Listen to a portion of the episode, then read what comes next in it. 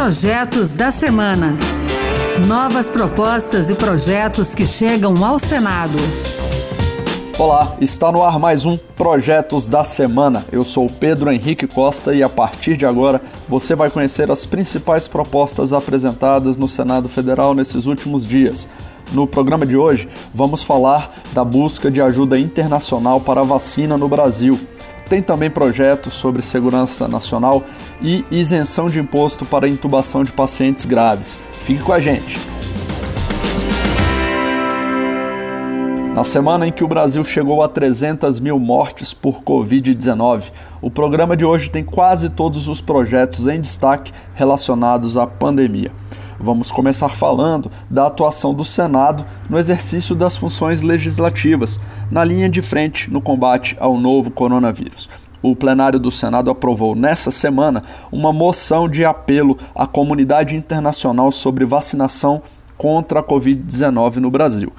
No documento assinado por 65 senadores, o Senado ressalta a gravidade da situação no país, com altas taxas de contágio, de ocupação dos hospitais e grande número de mortes, e aponta para a lentidão da vacinação contra a Covid. Além do apelo humanitário em favor do Brasil, a moção aponta o risco global apresentado pelo descontrole da pandemia no Brasil diante do surgimento de novas cepas, a autora do pedido, a senadora Cátia Abreu, do Progressistas do Tocantins, acredita que o Senado pode liderar uma série de iniciativas para trazer mais vacinas, a exemplo da solicitação de auxílio internacional.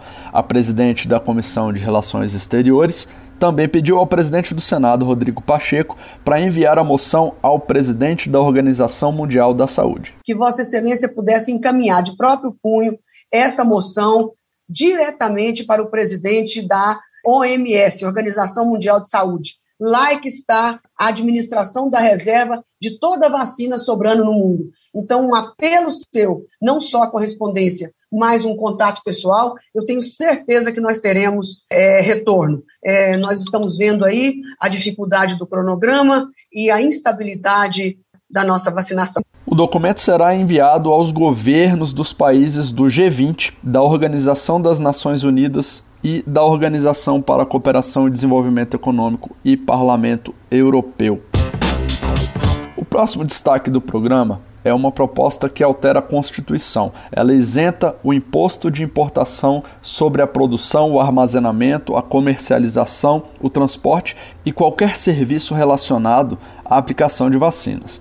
A PEC estabelece que durante cinco anos, a partir da promulgação da emenda constitucional, fique proibida essa cobrança tributária. O autor da proposta, o senador Otto Alencar, do PSD da Bahia, resolveu batizar essa PEC de PEC Senador Major Olímpio, já que a ideia original foi do parlamentar, vítima da Covid-19 em março a isenção seria mais uma tentativa de priorizar a vacinação no Brasil para estimular a importação de insumos que viabilizem a produção de vacinas no país.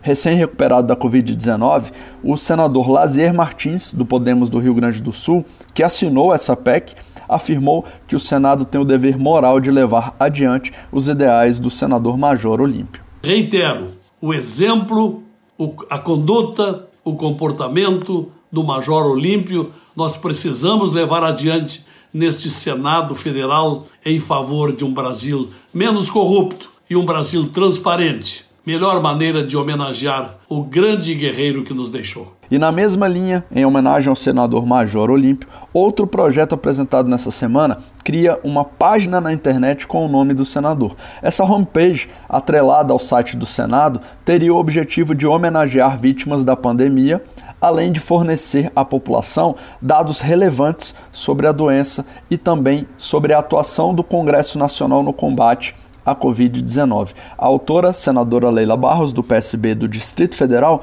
acredita que essa página na internet pode ser um instrumento que vá além da divulgação de números e estatísticas. Para ela, seria uma forma de dar mais atenção às vítimas, humanizando a situação. A gente segue falando de pandemia. Agora sobre um projeto que busca garantir o direito de instituições públicas e privadas de comprar e administrar vacinas.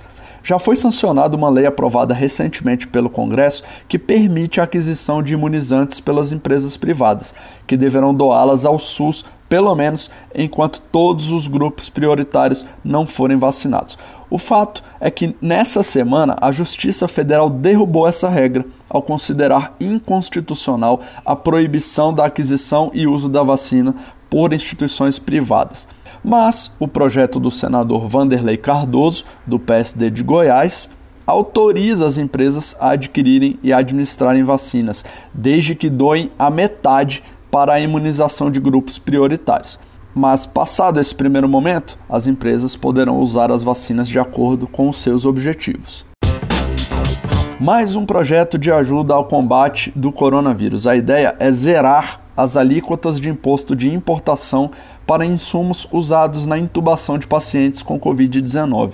O senador Randolph Rodrigues, da Rede Sustentabilidade do Amapá, sugere acabar com essa tributação para anestésicos injetáveis, relaxantes musculares e sedativos, entre outros produtos. A senadora Rose de Freitas, do MDB do Espírito Santo, detalhou a situação caótica dos atendimentos médicos eu ouvi falar sobre o kit medicamento para entubar pacientes. E eu ouvi dizer que pacientes recebem muitas vezes morfina para poder chegar num ponto de suportação, ter até muitas vezes uma parada cardíaca para poder ser entubado e depois ele é ressuscitado e muitas vezes não consegue ser ressuscitado, porque falta até medicamento. Esse país precisa urgentemente de todos nós. A isenção de impostos prevista no projeto seria temporária, com duração até o fim da emergência de saúde pública no país, e deve ser analisada já na próxima semana pelos senadores. E o Brasil pode ter nos próximos dias o programa Pro-Leito. Já aprovado pela Câmara dos Deputados, que está no Senado, o projeto cria incentivo para empresas contratarem leitos clínicos e de UTI da rede privada de saúde em favor do Sistema Único de Saúde para atender pacientes com Covid-19.